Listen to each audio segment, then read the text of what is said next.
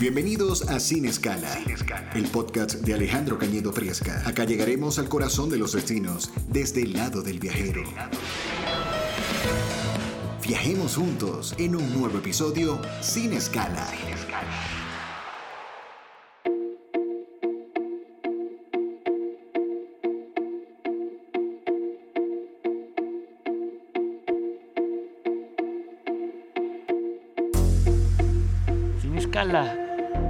ahora de plácemes porque viajar es una de las actividades que más disfrutan las personas y eh, los jóvenes nacieron viajando. Y tengo aquí a mi izquierda a un gran viajero y un gran amigo, muy joven, que va a permitirle que durante mucho tiempo pueda conocer el mundo y el mundo lo conozca a él. Querido Carlos, gracias por acompañarme en una aventura más en este podcast que habla de lo que tú y yo disfrutamos cotidianamente. Bueno, no, quisiéramos cotidianamente, pero este sería una forma de vivir increíble, ¿no? Cada vez que se pueda. Muchas gracias, Ale, gracias por la invitación. Muy contento, compañero y amigo de Mil Batallas, eh, muy, muy contento de estar contigo una aventura más de- para hablar de los viajes que no- nos encantan. Y como tú dices, ¿no? Hay formas de viajar diferentes, entre, viajan diferentes a diferentes edades. Entonces aquí dejar un poco de cómo la forma de viajar y mi experiencia y con mucho gusto de platicar contigo. Porque las experiencias le llegan al ser humano de forma distinta, ¿no? Cuando tú tenías a lo mejor cinco años, pues tú te ibas en el viaje como subirte una ola, lo que tus papás te llevaran, y era solamente cambiar de lugar, cambiar de sensibilidad, y cada vez que tú ibas entendiendo lo que es vivir otro espacio, te diste cuenta que querías encontrar tu propia forma de viajar. Hoy en día los viajes son diferentes, ¿no? Hoy los, hoy los viajes se basan más en experiencias que en destinos. Y es así como nosotros buscamos viajar. Si eliges un destino, pero dentro del destino ves qué, qué tipo de actividades puedes ir, qué experiencias puedes tener.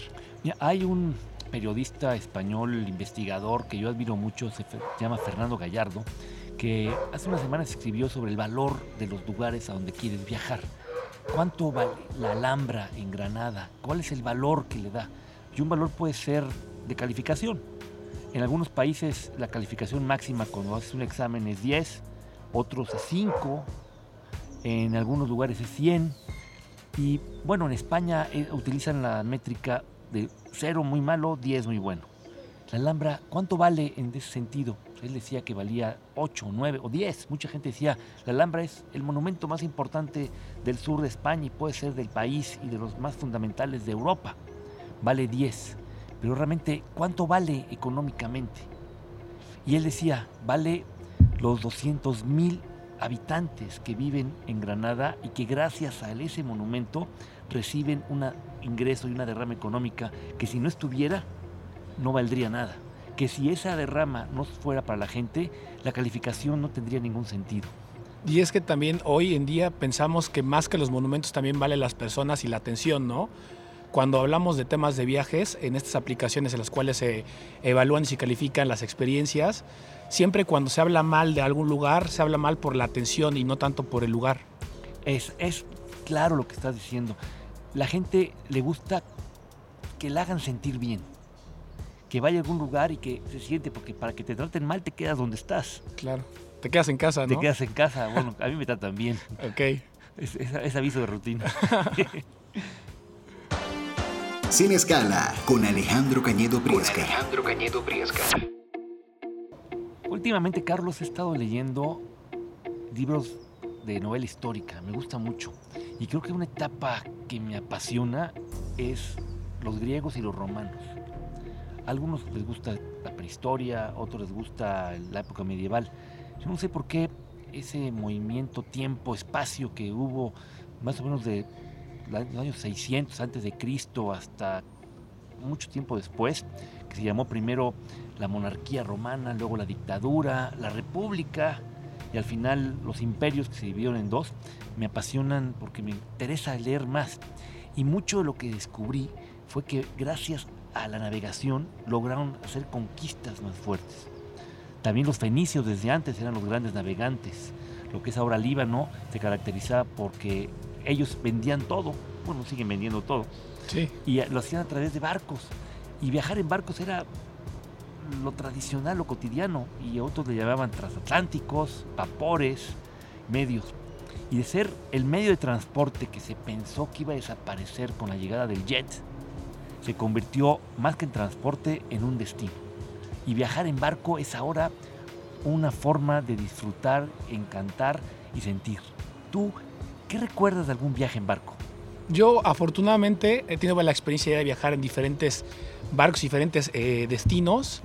Y como tú dices, ¿no? A lo largo del tiempo, cómo ha ido evolucionando esta industria, hacer para mí hoy uno de los viajes más cómodos que puedes tener. Viajar en barco significa eh, tener la posibilidad de conocer muchos destinos moviéndote muy poco. Muchas veces lo que buscamos nosotros, la gente más joven, los millennials, es conocer la mayor cantidad de lugares. Y es muy difícil hacerlo, eh, tener que cambiando de trenes o en aviones. Y el barco te da esa facilidad de poder estar en un destino, irte a dormir, amaneces, estás en otro destino, pero también tiene incluso la, la, posibilidad de que tengas días en alta mar en el cual tú puedes tirarte a descansar. Muchas veces nosotros cuando regresamos de un viaje decimos que queremos tener las vacaciones de las vacaciones porque vamos cansadísimos. Y esta modalidad de los barcos te permite, sí, caminar, conocer una ciudad, luego a lo mejor descansar, un día echarte a la alberca, tirarte al sol y después conocer otro más. Entonces a mí me encanta viajar en barco. Dicen que descansar no significa no hacer nada, ¿verdad? Sino cambiar de actividad. Muy bien. Oye, tú como joven que quieres comerte el mundo de los viajes, alguna vez platiqué con alguien más de tu edad y me decía, no, es que yo el viaje me voy a sentir como enlatado. ¿Qué, qué experiencia le puedes decir a los que nos escuchan de la diferencia de viajar en algo que es transporte a viajar en el destino de por sí? ¿Qué, qué tanto te dan de comer que tú sientas que sea distinto? ¿O cómo has aprovechado algún viaje en específico que te haya hecho aprender más de ese lugar por haber llegado en barco? Yo, yo creo que al final el, viaje en barco es uno de los viajes más cómodos sin importar la edad que tengas, ¿no? Es un, es un viaje que te permite, sin importar si eres joven o adulto, incluso para adultos mayores hay muchos cruceros, tiene actividades de todo te permite comer lo que tú quieras. Si tú quieres comer una pizza a cualquier hora, puedes comer lo que quieras, pero también te permite estar viajando y conociendo. La gente que no siente también muy cómodo, que no tenga, que tenga problemas de movilidad, puede quedarse en el barco, puede salir a conocer. Te da muchas facilidades también. Dentro del barco hay excursiones, ¿no? Y estas excursiones las puedes contratar y te dan las facilidades para conocer la ciudad sin tener que desplazarte tanto. Entonces, a mí me encanta eso porque puedo conocer muchos destinos, porque aprendo de muchos lugares también, porque contrato las, excursiones con, con, guías certificados y especializados en los destinos y te da la posibilidad de estar en muchos lugares en muy poco tiempo. Y viajar en barco además te libera cuando vas en alta mar y que no encuentras nada más allá que agua y en las noches es impresionante la cantidad de estrellas que se pueden ver, porque el barco sí lleva su luz que te puede a lo mejor difuminar parte de esa experiencia, pero no lo crean. Vayan a la parte más alta de cubierta y van a pensar, ¿y esas estrellas cuándo las pusieron ahí? Nunca, nunca veremos la cantidad de estrellas en la ciudad como la vas a ver en alta mar. Entonces es, es un espectáculo único que, valoramos muchísimo y también valoras mucho las cenas, ¿no? Porque incluso cada cena es un ritual. Se trata también de, hacer cada actividad diferente. Hablando de comida, tú eres una persona que disfruta porque tú tienes el arte de comer, lo has aprendido desde pequeño por la experiencia de tus padres, que te han enseñado a comer bien, que no solamente el platillo tienes que sentirlo como un acto automático, porque lo he visto, he visto que te gusta eh, compartir la comida, porque comer solo no es un acto irreflexivo, y además te ha gustado saber de dónde viene. Y eh, creo que a tu edad, cuando yo tenía tu edad, no había comido tantas cosas tan raras. Aunque quiero confesar algo, yo tuve un, viaje de mochilero cuando tenía 23 años, y mi amigo con el que viajaba me decía, vamos a comer todo lo que le dé la espalda al sol. Y yo me quedé reflexionando, todo lo que le dé la espalda al pues significa que todo. Pues eso me dijo, no va a haber límite a lo que comamos, que lo que nos den a comer lo vamos a probar. Es que yo siento que parte de la experiencia de viajar y conocer un destino es también conocer la gastronomía y todo lo que hay detrás y entender históricamente el por qué comen lo que comen las personas. Eh, tiene que ver con eh, temas históricos, lo que han vivido y también los recursos a los que tienen acceso en esos lugares. Entonces también a la hora de viajar en barco tienes la posibilidad de comer la comida tradicional de los lugares a donde vas y una vez que entras al barco también hay una gran variedad de restaurantes, platillos que no, nunca te lo vas a acabar. Oye, yo cuando tuve la oportunidad de viajar en un barco, era muy chico, en un barco que ahora ya no existe, ya está totalmente desguazado. Eh, fue en ese tiempo era una maravilla. Yo me acuerdo que semanas antes yo me imaginaba todo el tiempo lo que iba a hacer en el barco y fue un recorrido muy pequeño. Fue en 1980, el barco se llamaba el Emerald Seas y se vendía en México como el barco de la Easter Steamship Company. Era un barco de los años 50 que contaba con una alberca que se me hacía raro que de noche la vaciaban y que cuando te metías a nadar sentías que tragabas un vaso de agua de sal, porque la llenaban con la propia agua de mar. Un barco, para ese momento que no había los megabarcos actualmente, se me hizo el viaje de mis sueños. Y yo dije, yo quiero trabajar en un barco, quiero viajar en un barco y, recorrer el mundo en un barco. Porque poco tiempo antes, como a los nueve años, mi primer libro completo que yo leí se llamó Viajes, la vuelta al mundo con Walterio Klinger, que era un muchacho de 15 años, yo tenía 9 y se me hacía uno de 15 muy grande, en el que hacía un viaje como tripulante de un barco que le daba la vuelta al mundo y donde iba atendiendo a personajes de la alta sociedad neoyorquina y de San Francisco y él, como era de buen trato, se incrustaba en esa vida y quedó prendado de amor con la hija de un millonario que después fue su esposa, pero cada detalle del viaje lo sentía que me lo iba contando y cuando yo hice ese primer viaje, que fue un viaje muy corto, fue de lunes a viernes, fueron cinco días, cuatro noches, en el que conocí Nassau, Freeport y un día en el Tamar. Y digo muy poquito porque el barco zarpó de Miami a las 4 de la tarde del lunes, llegó a Nassau el martes, el miércoles estuvo navegando el jueves en Freeport, que era un otro puerto que le llamaban así porque te vendían muchas cosas libres de impuesto. Y al último día llegaba a las 8 de la mañana a Miami, entonces era, era muy rápido. Y teníamos tantas cosas que yo estaba sorprendido por cada detalle que pasaba. Hace poco vi una foto de ese barco, del Emerald Seas, y, me dio sorpresa porque lo comparo ahorita con el megabarco que hay del Oasis of the Seas o los Crystal Cruises y me generó una situación de qué ilusionado estaba yo. Que para la gente que nos escuche, para que dimensionen hoy los barcos, llegan a medir casi lo que, lo que son casi tres o cuatro calles del centro histórico, que son más o menos como 400 metros de largo, llegan a tener hasta 17 pisos de altura. Entonces son edificios completos que se están moviendo en donde dentro encuentres una ciudad completa. Y con alimentos, con vinos. Me contaba un amigo que le gusta el buen beber y el saber beber, que una de las mejores cavas del mundo se encuentran en los barcos. Entonces puedes pedir el vino que te apetezca o el que maride más con las condiciones. Y no se van a aburrir nunca. Uno pensaría, es que no tengo nada que hacer. El barco te va a llenar de actividades desde las 6 de la mañana hasta la 1 de la mañana. Y la gente que me dice, estoy agobiado. Todos los días me pasan un papelito de todo lo que hay que hacer. No, no tienes que cumplir con eso. nadie te va a calificar al final del barco si fuiste a la clase de tai chi, si fuiste a la clase de yoga. No puedes no hacer nada. A mí en otro barco que toqué hubo un error de parte del sistema de servicio a bordo y se ve que alguien pidió que todos los días a las 6 de la mañana tocaran la puerta y le dejaran un café. Y seguro apuntaron la habitación 624 y la mía era la 626 y a lo mejor se confundieron en el número y todos los días que ese viaje duró una semana fue el Romántica Costa que salió en noviembre del 94, me acuerdo perfecto, todos los días a las 6 de la mañana, no importaba si me había desvelado, tocaba en la puerta y decía, Your coffee ready. Yo decía, ¿qué pasa? La gente que me conoce sabe que café ni en la, ropa. Entonces, imagínate. Y mi esposa que sí toma café me decía, ¿otra vez volviste a pedir café? digo, no. Y hablaba yo con la gente, decía, no sean tan amables. Este, no quiero tomar café todos los días. Pero bueno, es de las cosas que, que aprendí. Yo, yo creo que soy de los hombres más felices del mundo cuando me imagino que voy a viajar en un barco Disfruto desde el viaje del avión, llegar al muelle, ver todo ese movimiento, subirte al barco, empezar a recorrerlo, ver a tu cabina. Eh, me pasó también que, eh, ojo, todo te lo cobran, ¿eh? no crean que todo va incluido a lo mejor. Sale otro barco y de repente las trompetas y los ruidos y los silbatos, se ve el muelle y de repente salen meseros con cócteles y dicen, qué buena onda tomas el cóctel y por otro lado son 5 dólares, señor. Sí. todo te lo venden, pero es parte de la estrategia. Lo que lo ha incluido todo es la comida. ¿Y por qué la comida? Porque entre más lleno tengas el estómago, menos te vas a marear. Al marearte menos, te vas a sentir mejor. Al sentirte mejor, vas a pasarla bien. La pasas bien y vas a llegar y vas a decir a tus amigos, oye, Juan, vete un barco. Es que dependiendo de la ruta también, se rompen muchos mitos.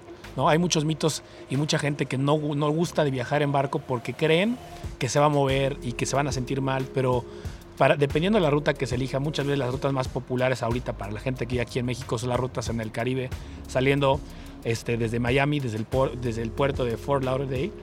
Eh, ese, ese, tipo de rutas son rutas muy tranquilas en el cual el mar es como si fueras en una alberca y se siente igual que como están ahorita. No se mueve nada, no hay ningún tipo Aunque de cuando movimiento. bajas carro no sientes que todo se te mueve como edificio. Cuando llegas a Puebla o a México, donde vivan, de repente sientes que se te mueve algo. Sí, sí, pero mientras estás en el barco como No, que te acostumbras. el barco no se mueve sientes nada, pero cuando estás en tierra sientes que todo se va moviendo y- Sí. y el barco no, tienes razón. Y cuando hay barcos, hay mares, todo son cada otros mares, ¿no? Y has Sí. sentido un movimiento más. Me tocó, tuve la oportunidad de estar en un crucero en el Báltico y te diré que tres cuartas partes del, del- viaje no sentimos ningún tipo de movimiento, pero cuando veníamos de regreso eh, íbamos de Rusia hacia Dinamarca. Ahí esos mares sí sentimos que se movía demasiado en la cena y lo notábamos incluso en las copas de vino cómo se meneaba el vino de un lado a otro. Los propios meseros te pedían este, que comiéramos, ¿no? Para que, que eso te ayudara este, a, a que no te sintieras mal. Pero sí mi mamá la pasó un poco mal en, en- en ese regreso. Decía- siempre decía, yo quiero, ten- tengo que hablar con alguien, tengo que hablar con alguien, tengo que hablar con el capitán, decirle que por favor vaya más lento porque no quiero que se mueva. Pero bueno, al final todo esto es parte de la experiencia y es parte de, de- de- de lo que ahora contamos después de que regresamos. Y eso creo que son los viajes, no son experiencias, es con qué te quedas después de viajar, pues con las experiencias y con los recuerdos.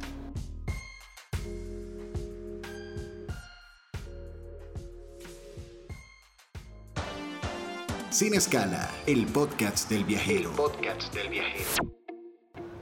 A mí uno de los viajes que más se me movió no fue en un crucero, fue en un ferry. Yo eh, he podido viajar en diferentes tipos de transporte, porque siempre que pensamos en un viaje en barco, pensamos en el barco de lujo, no. Yo viajé entre, cuando no había el Eurotúnel, tenías que cruzar entre la isla, que le llaman al Reino Unido la Gran Bretaña, hacia Europa en barco, era el, el modelo. Y viajé de Bournemouth, que se viajaba también, no, no era Bournemouth, me estoy equivocando, Dover, el puerto de Dover, que estaba dos horas más o menos de, de Londres, hacia Ostende, en Bélgica. Ese barco, el recorrido era alrededor de, creo que cinco horas, se movió como pirinola. Y yo me di cuenta que estaba muy movido porque quise entrar una vez al baño y el baño estaba todo este, sucio por condiciones estomacales ajenas al movimiento y eso no sabes, este, se movía. Yo no, no me mareé, no, no me mareó mucho, pero sí el barco se movió mucho. Luego tuve la oportunidad también de hacer otro ferry, eh, que es una forma diferente. Yo quiero comentar algo de las dos experiencias también, de cómo se va a viajar y cómo se viajaba antes.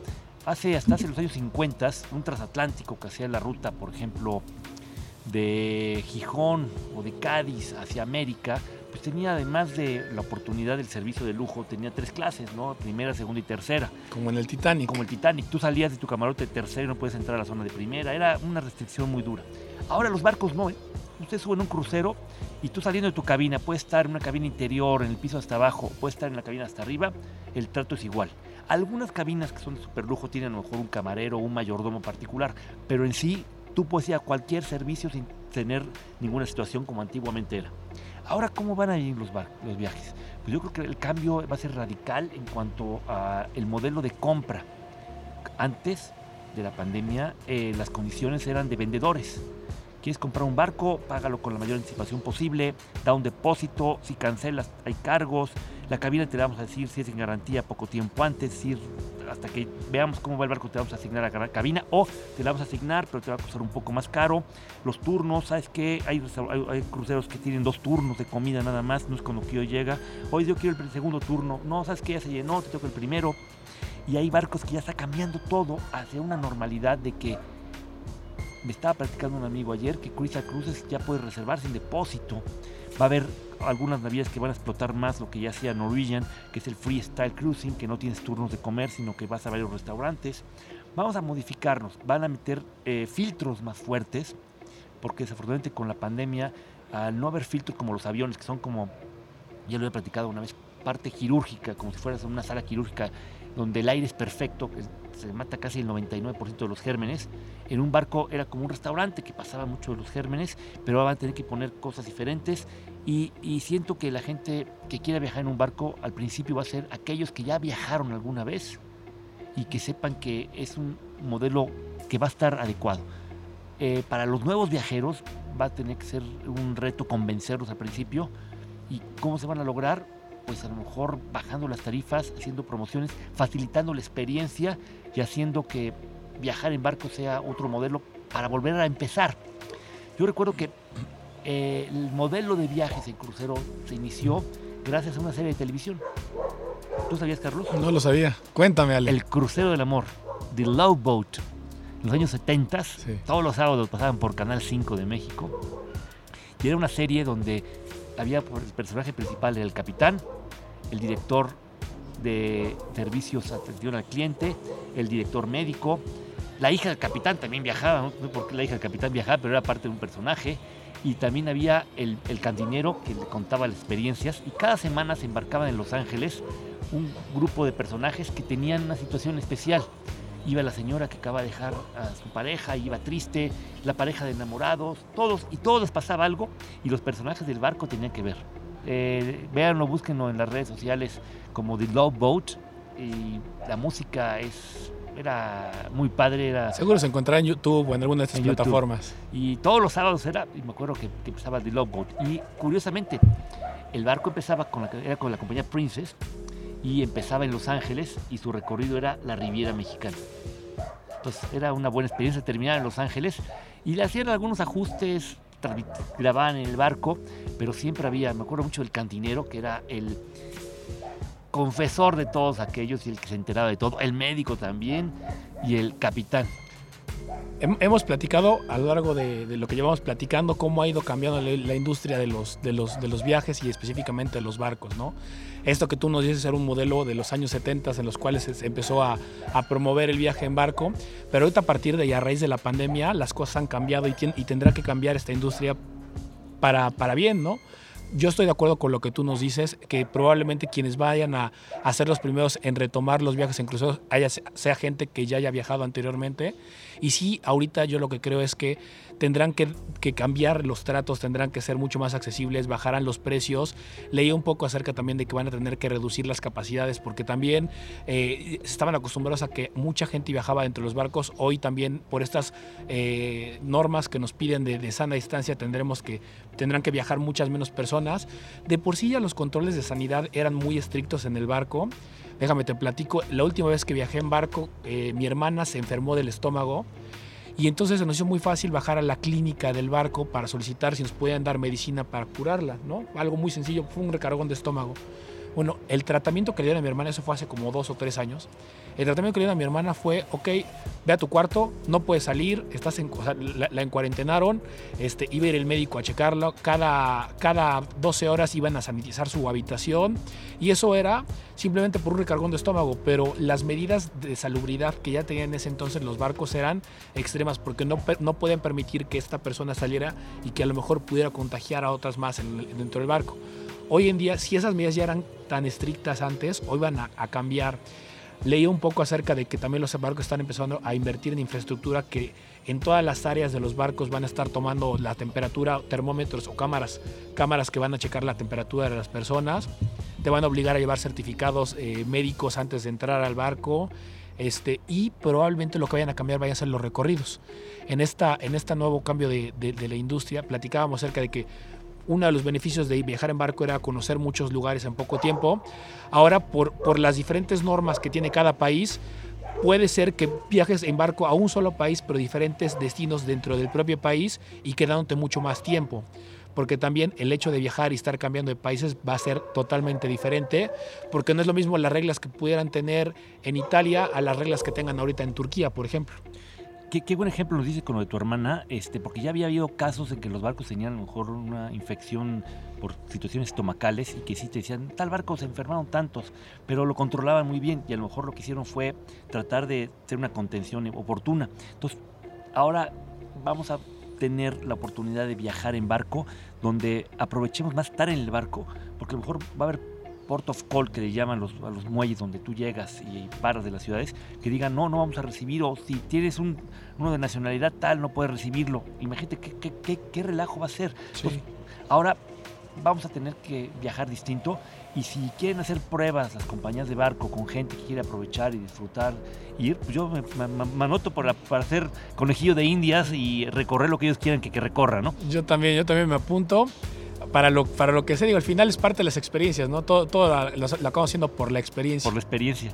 Pero sí, pero ¿sabes qué le pasó a la gente que la que estuvo en cuarentenada? Que una cosa es estar en el barco disfrutando el barco al 100% de sus capacidades y otra estar eh, en fondeado sin los servicios adecuados de lo que te das, sin el show, el espectáculo, el spa, sino estabas ahí viviendo diferente. Una experiencia totalmente diferente. Vamos a hacer un viaje, Carlos. ¿Y cómo lo haríamos ahora? ¿Tendríamos que buscar información o nos vamos a confiar en nuestra intuición? Yo creo que en este momento es importante acercarnos con expertos, acercarnos con gente que sepa vender los viajes, que conozca. Y hay muchos agentes de viajes que son los que creo yo que a través de esta pandemia pueden regresar a darle un servicio personalizado, porque tienen contacto directo con las navieras y las navieras van a tratar de evitar o disminuir o mitigar los riesgos que pueda tener alguien por estar mal informado. Porque te dejen viajar y de repente no te dejen viajar por, a, a un puerto porque tu nacionalidad no lo impida. Entonces van a ser viajes que hay que cuidar más y a la vez las compañías están regresando con mucho orden. Eh, la primera que ya regresó a navegar es Costa. Costa podemos pensar que es la mítica compañía italiana. Sí, tiene tripulación italiana, bandera italiana, aunque el capital ya sea norteamericano. Fue una compañía que, que le dio caché o se volvió sexy en los años 70. Yo me acuerdo mucho en 1978-79 que los barcos empezaban a hacer un modelo, gracias a que Princess a través del programa de televisión lo hicieron. En México se volvieron patrocinadores de muchos programas de televisión también, pero no como parte de que la gente viajaba, sino como parte del premio que ganaba alguien. Entonces, Señorita México, que era el concurso que todo el mundo veía cuando tenías tres canales de televisión, pues veías Señorita México, el premio principal era viajar en Costa. ¿Y Costa cuál fue el barco principal? Costa Carla. Ya no existe ese barco, ya también fue desguazado. Era un barco también de los 50, pero que en los 70s y principios de los 80s era mítico. Mucha gente mexicana viajó por el Caribe en Car Carla Costa. Un barco que aparte Carla no era con K, era con C. Entonces era el CC, Carla Costa. Y el, la frase era viaje al estilo italiano.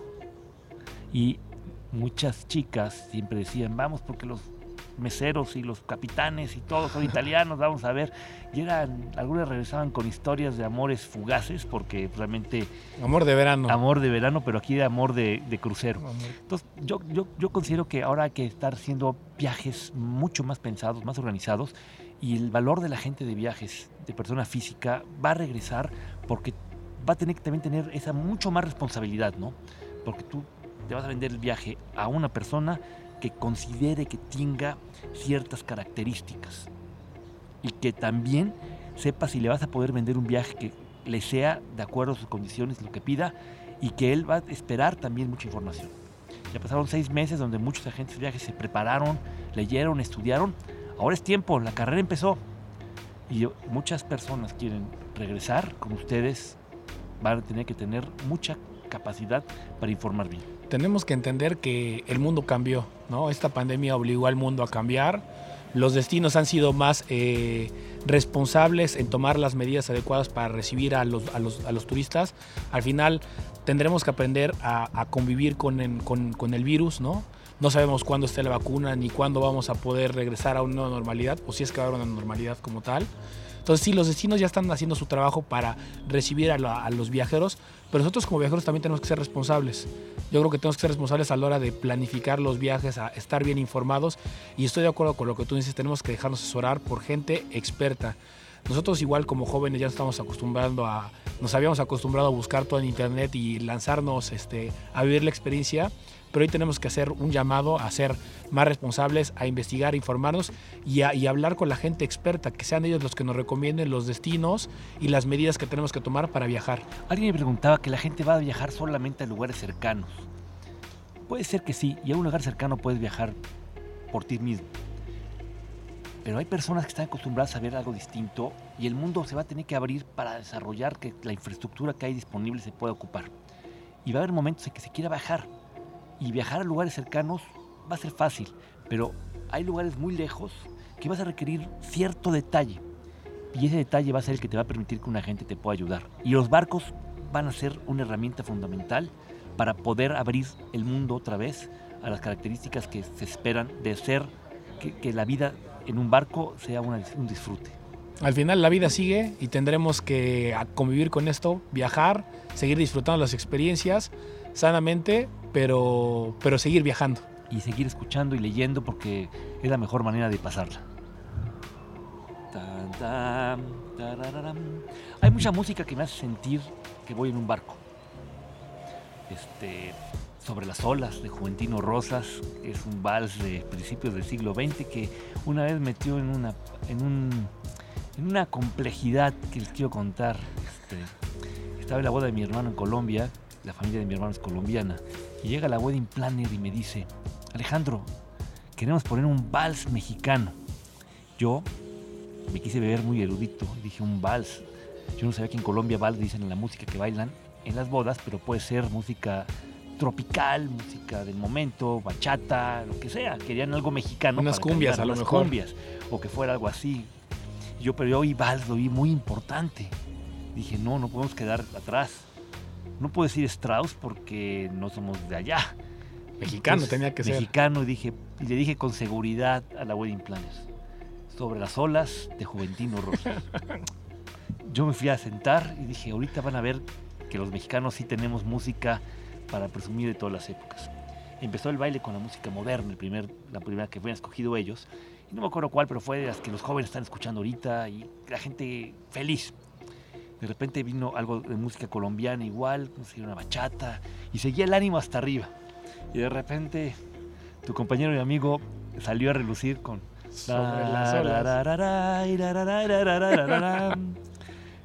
Mi cuñada, extrañada, veía con ojos de ¿qué pasa la wedding planner? Y ella a su vez me señalaba a mí. Yo supe decir nada más. Yo contesté lo que me preguntaron.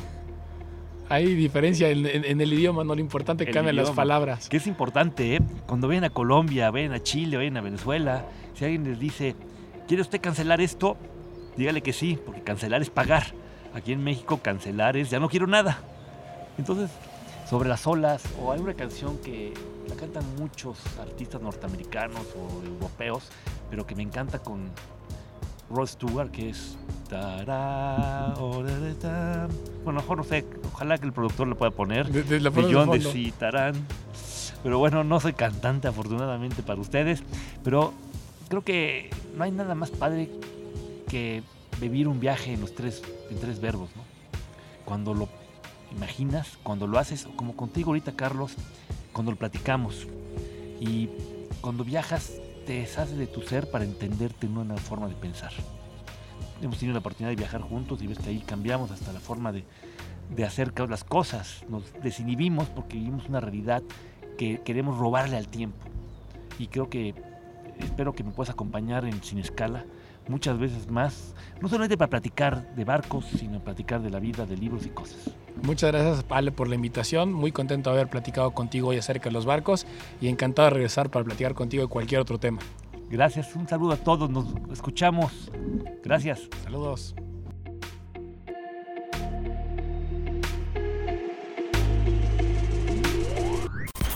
Y de esta manera finalizamos este viaje por el día de hoy.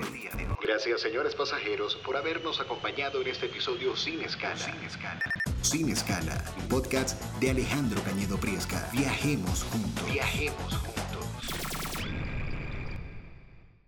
Este contenido es producido por Lagarto FM y Reptilia Agencia Creativa para el mundo entero. Los esperamos en la próxima edición.